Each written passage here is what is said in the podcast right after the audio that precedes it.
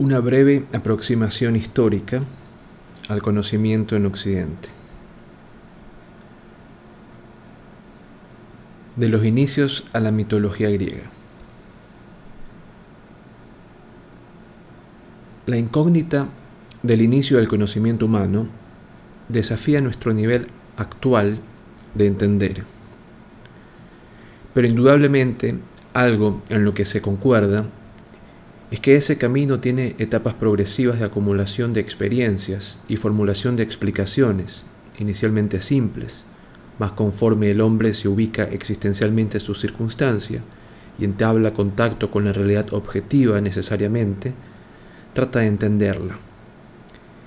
Y ora por observación, ora por experiencia. Logra alguna explicación incipiente a lo que le rodea. Sin embargo, incapaz aún de interpretar adecuadamente cada hecho, elabora conceptos precategoriales que al ser aceptados por su grupo, primero nómada y después gregario, toman las características de mito. En este primer eslabón del desarrollo del conocimiento, el hombre atribuye todo lo inexplicable, parece su primitivo conocer, a uno o varios seres presentes más allá de lo natural y por tanto ausentes del mundo tangible. Así, crea a las deidades, seres dotados de tal poder, que aparte de explicar, manejar y sustentar cada acto o suceso cotidiano, adoptan indistintamente forma humana o divina y pueden aún confundirse entre ellos. Tomando parte activa en eventos tan prosaicos de la cotidianidad como la guerra, el comercio, el amor, la agricultura y otros muchos. En esta etapa mítica del pensamiento, los protogriegos de los milenios 25 y cuarto antes de Cristo, los griegos minoicos del siglo XVI antes de los mesopotámicos y los hurritas e hititas llegados al archipiélago helénico y a la Arcadia desde el Mediterráneo oriental, son los pueblos más representativos del inicio de esta etapa del conocimiento en Occidente. La mitología configura el inicio del desarrollo del conocimiento y vista con ojos actuales puede resultar científica. Pero es imposible negar su influencia en el cambio del hombre o en el camino del hombre hacia el conocimiento.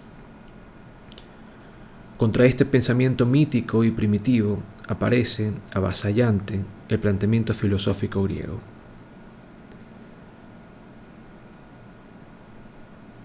Los filósofos griegos, los griegos son los inventores de la filosofía, concebida como una forma nueva de conocer que busca confrontar al hombre con la terrible realidad de estar ineluctablemente presente en su aquí y ahora para entenderla.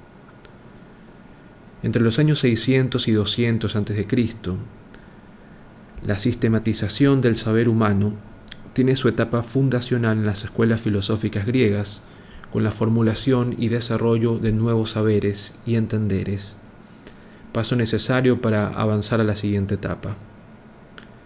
Su importancia es tal que los orígenes de nuestro conocimiento occidental moderno sobre política, arte, filosofía, historia, medicina y ciencia se remonta a este pueblo fascinante que vive hace 25 siglos y que tiene el acierto de cuestionarse todo lo hasta entonces conocido en busca de nuevos caminos en pos de la siempre inacible verdad. Este proceso cuestionador del pensamiento mítico propicia la aparición de nutridas formas de manifestaciones de cambio plasmadas en variedad de escuelas de filosofía. De estas, las más representativas son las de Platón y la de Aristóteles. Para Platón y los platónicos naturalmente, conocer es el simple tomar conciencia de las ideas y marcos absolutos, los que según él existen independientemente de cualquier hecho que se trate de captar. Mientras que Aristóteles y sus seguidores ponen mayor énfasis en los métodos lógicos y prácticos como medios para acopiar conocimientos y concomitantemente captar los principios universales inherentes a él.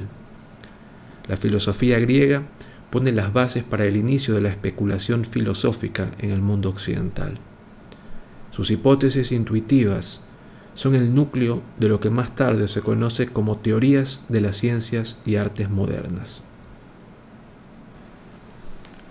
Roma. Los romanos toman contacto con las escuelas de filosofía al conquistar Grecia, pero debido a que la búsqueda del conocer Roma la aplica más a la conquista y al engrandecimiento del imperio, inicialmente sus relaciones con el pensamiento filosófico no son buenas. Así, Catón, el censor, desaprueba el conocimiento filosófico y en el año 161 a.C., el Senado romano prohíbe la enseñanza de la filosofía por considerarla peligrosa para la juventud. No obstante, Luego el criterio romano cambia, en parte. Debido a estas razones, Roma modifica poco la filosofía y teogonía griegas, pero cuando Constantino cristianiza el imperio, el Estado por primera vez en la historia del mundo civilizado occidental se atribuye la tarea de cuidar las almas a las que por extensión ve como la fuente del conocimiento. Con esta nueva concepción, el rol del Estado romano no solo debe cumplir sus funciones tradicionales, sino además permitir que las almas logren la salvación e incluso forzarlas a ello. Al final del imperio, la cultura romana se funde con la tradición judaica presente en el cristianismo y las tres forjan el non plus ultra en la concepción religiosa del conocimiento y convierten al alma y por tanto al conocer en objetivo del Estado. Este sincretismo del pensamiento romano, epónimo de lo latino u occidental con el naciente cristianismo, conlleva el inicio del desarrollo de la cultura occidental y cristiana hace dos mil años. Pero, como ha sucedido siempre con los imperios, se agotan y desaparecen. Los lábaros del Sacro Imperio Romano no serían la excepción. Aún así, el mérito romano, obligado por su afán de conquistas, es haber sabido insertar la filosofía y la reflexión pragmática como parte de su cosmovisión y por tanto como forma de obtener conocimiento.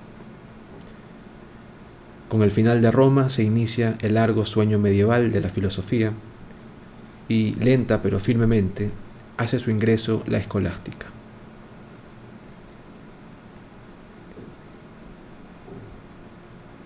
La escolástica. Entre los siglos IX y XII, el conocimiento, en su largo recorrido y para sobrevivir a las nuevas formas de concebir y aprender, se refugia en los conventos y toma el nombre de escolástica nombre que se refiere más a la manera de transmitirlo en esas escuelas monacales que a una caracterización filosófica intrínseca.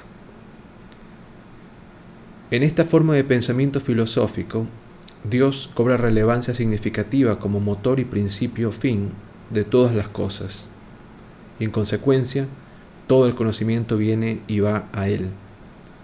Razón por la que, para la escolástica, el conocimiento se inicia y termina en Dios. El renacimiento.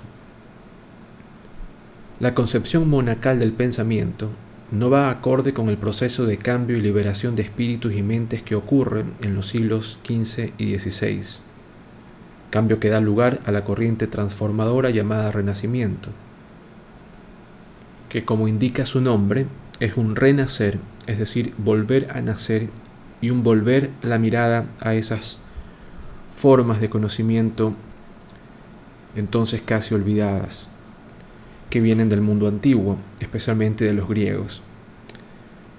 Este renacer se manifiesta en todas las formas del quehacer humano, artes, letras, ciencias, medicina y por supuesto en la búsqueda del conocimiento. Pensadores hitos de este periodo son por supuesto Descartes, Locke, Leibniz, y al final del periodo Comte, también de gran influencia en el método científico actual.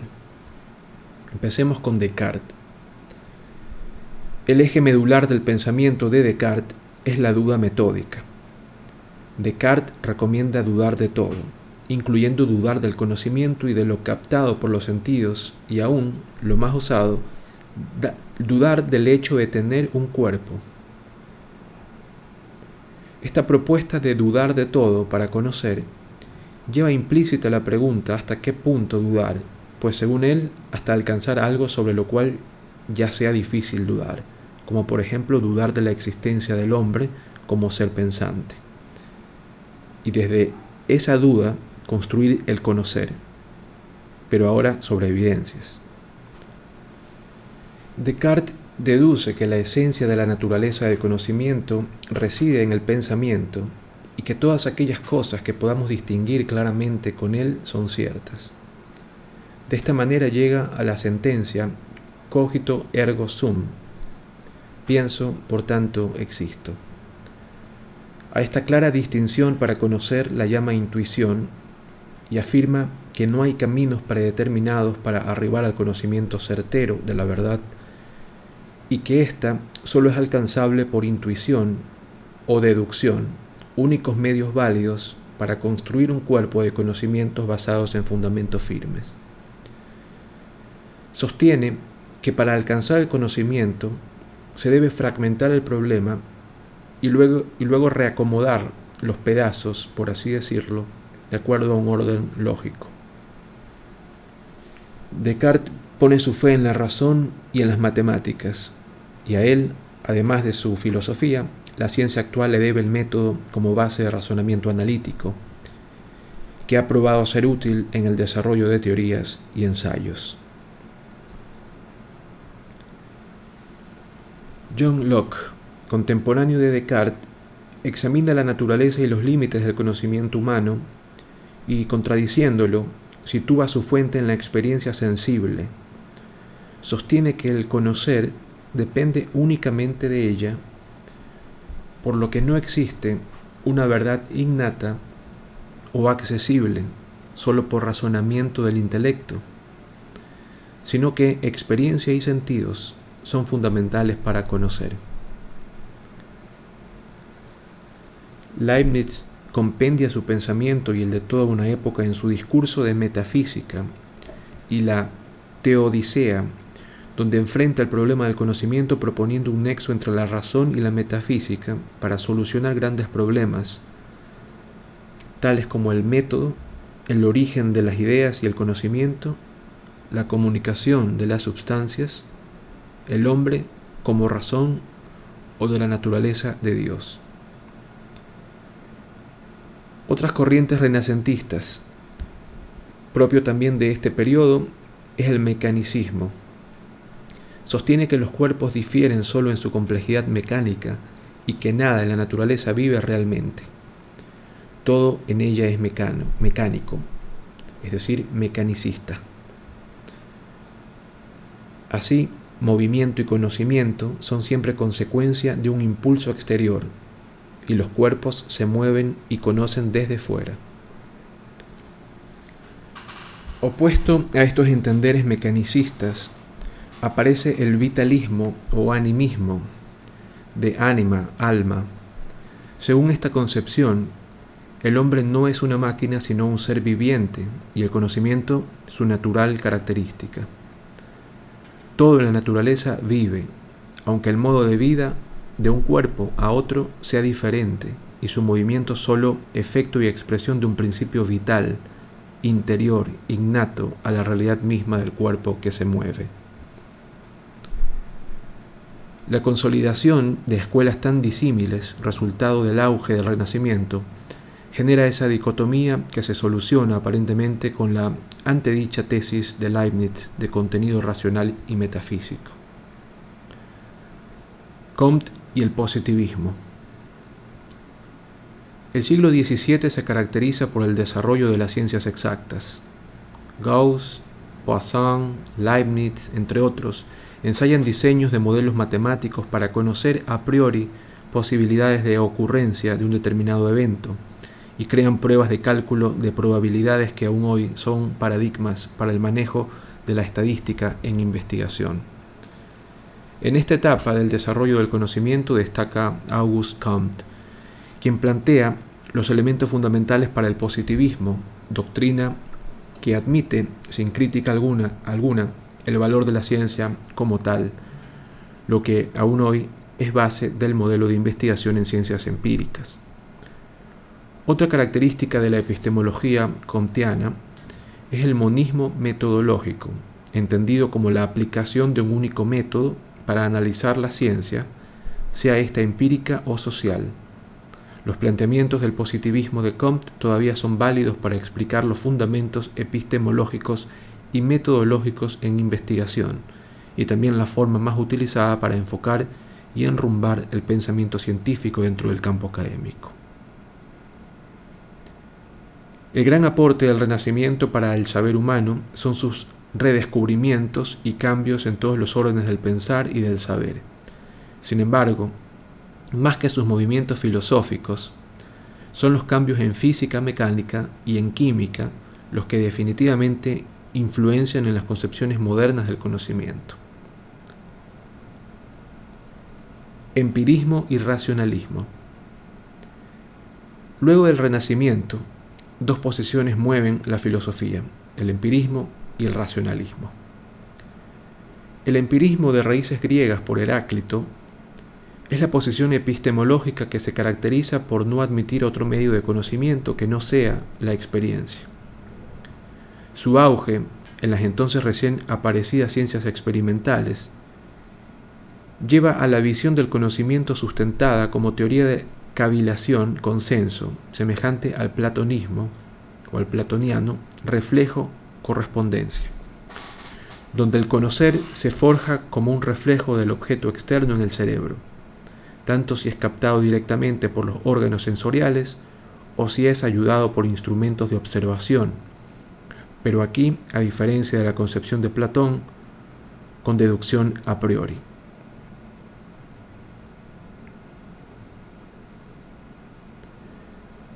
Como contraparte, el racionalismo valora en extremo la razón, en el entendido que es la única facultad humana capaz de alcanzar el conocimiento, y afirma que sólo la conciencia posee contenidos e ideas para sustentarlo, por lo que su substancia es la razón. Para el empirismo, el conocimiento es producto de la percepción sensorial, y para el racionalismo, su opuesto, lo es de la reflexión racional. Kant y el conocimiento. Mientras racionalistas y empiristas ponen su acento en el objeto del conocimiento, Kant lo pondrá en el sujeto que conoce. Pues según él, el sujeto no encuentra al objeto como algo que ya es o está dado, sino que lo construye considera que el conocimiento no se funda en la, en la costumbre y precisamente desarrolla su crítica de la razón pura para responder a Hume acerca de las bases del conocimiento, que según éste se fundamenta solo en la costumbre. La teoría kantiana no admite como realidad a la cosa en sí, sino al propio sujeto, quien porta ya las formas y esquemas universales que ha obtenido por la experiencia, en el sentido que el intelecto desconoce las cosas como son en sí mismas, no menos las llama Kant, y sólo conoce las que él construye, fenómeno. Es decir, descarta el noumeno, la cosa en sí, la realidad tal como es en sí misma y que permanece incognoscible, y afirma el fenómeno. La epistemología kantiana conceptúa la subjetividad de los conceptos básicos de espacio-tiempo y la imposibilidad de llegar a representaciones puramente objetivas de cosas en sí mismas. Para él, las categorías tomadas a priori, deducibles, son estáticas e independientes de la experiencia, de manera tal que sólo tienen condición de posibilidad. Schopenhauer, no sin sutil ironía como siempre, acepta esta distinción en el dilema kantiano. La ingeniosa distinción de Kant entre fenómeno y cosa en sí es el núcleo de toda su filosofía y su principal mérito. Conocimiento y materialismo dialéctico. Hacia el siglo XIX y conducida por Hegel, Marx, Engels, Vox y Buchner, florece principalmente en Alemania el materialismo, una forma de pensamiento filosófico como método para analizar la sociedad. Postula la tenencia de los medios de producción como determinante de todos los órdenes de la vida, ergo del conocimiento y la investigación científica. Para el materialismo, conciencia, espíritu y conocimiento solamente son posibles en cuanto el mundo es materia. El materialismo sostiene a la materia como sustrato de toda realidad, tanto objetiva, física, como subjetiva, pensamiento, conocimiento. Y su concepción privilegia e independiza lo material de lo subjetivo. Epistemología pragmática. Para la posibilidad de conocer, el pragmatismo propone crear modelos capaces de capturar toda la información relevante y con esta data solucionar o descartar una hipótesis, algo semejante a lo que hoy ya hace una computadora. Suponiendo que pragmáticamente tales modelos pudiesen desarrollarse, su uso sería aberrante para la ciencia y la investigación científica pues éstas se limitarían a elegir un modelo acorde con la magnitud del problema a resolver, el que sometido a ese análisis debería solucionarse. Entonces cesaría cualquier investigación y bastaría aplicar uno de estos modelos solucionadores para tener respuesta a cualquier interrogante científica. El relativismo.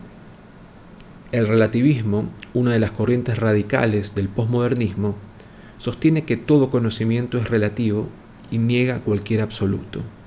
Al establecer la relatividad del conocer, su visión va más acorde con las ciencias sociales, que en algunos casos permite a sus propias hipótesis estar contenidas en el diseño a analizar, lo que las empíricas no admiten. Constructivismo. El constructivismo concibe al sujeto que conoce y al objeto por conocer como entidades interdependientes y asume que la realidad es, en importante medida, hechura humana, construcción humana, y por tanto el conocimiento solo puede ser construido bajo el control de algo que ya es conocido.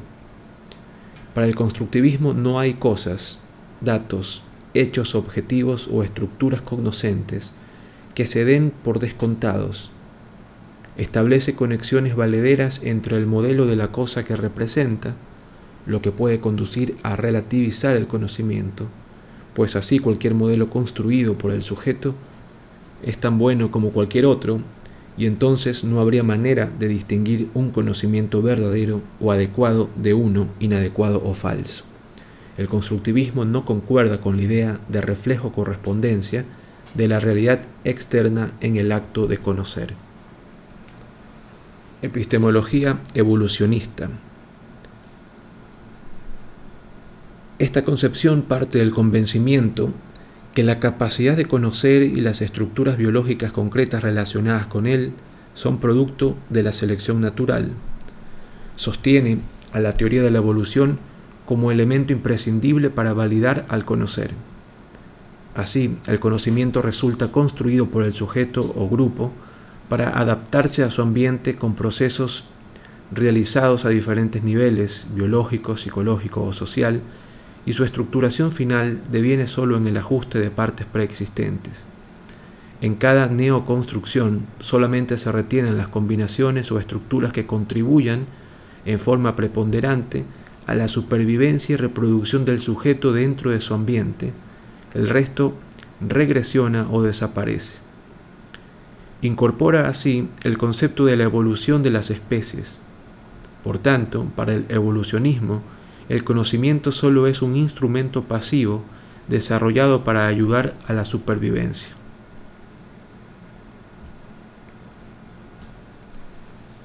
Memética. Con la epistemología evolucionista y el constructivismo como antecesores, pero con un enfoque más radical, aparece la memética, propuesta inicialmente por el etólogo Dawkins, Richard Dawkins. Según él, memética es la ciencia que estudia los memes y sus efectos sociales, y su núcleo conceptual se centra en identificar e, e individualizar al meme, como si fuera un gen en genética, como unidad de transmisión de información del conocimiento. Así, el meme deviene en la unidad básica en que se puede dividir el acervo cultural o la herencia intelectual de una sociedad. Para explicar el desarrollo del conocimiento, la memética propone alcances más afines a la comunicación y a procesos sociales. Pero, en lugar de entender al conocer como construido por el sistema social, lo ve más bien a la inversa. Ve al sistema social como construido por el conocimiento. Hasta aquí este breve hilvanar de concepciones epistemológicas más relevantes en la consolidación del conocimiento científico, que describe someramente su desarrollo, útil en cuanto permite entender cómo desde una precaria e inicial abstracción el hombre llega a enfocar el conocer como dependiente de su circunstancia y en cambio continuo, a tal punto que conceptos muy actuales pero no tangibles a la grosa realidad, al romper paradigmas, pueden llegar a ser incongruentes con su mundo físico ya validado. Conceptuar la materia oscura, la supersimetría o el bosón de Higgs son buenos ejemplos. No obstante, que el final del siglo XX trae cambios y qué cambios, estos no son nuevos o actualizadas concepciones sobre el conocimiento, sino más bien avances en la forma de transmitirlo hecho que comienza en los años 70 con el masivo desarrollo comercial de la computadora. Luego la transmisión de imágenes en tiempo real fuera del concebido sistema de televisión. La nanotecnología y por último los avances fantásticos en el sistema de acopio y distribución de datos, buscadores e Internet.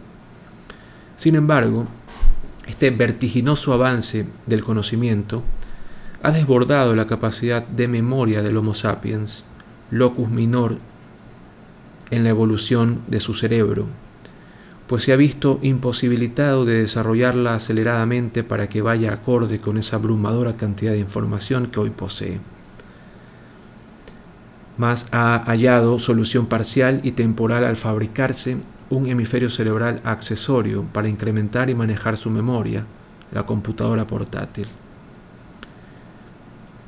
Hoy, aditamento sine qua non en su vida diaria, pues carga con ella donde quiera que va, aunque previsiblemente por muy poco tiempo y solo hasta que la tecnología le permite incorporar a su encéfalo un nanochip de memoria artificial. Es de esperar que este atajo no retarde el desarrollo evolutivo del cerebro humano. En este punto se encuentra hoy el Homo sapiens orondo. Por cuánto tiempo dependerá solo de la velocidad del desarrollo de la investigación científica.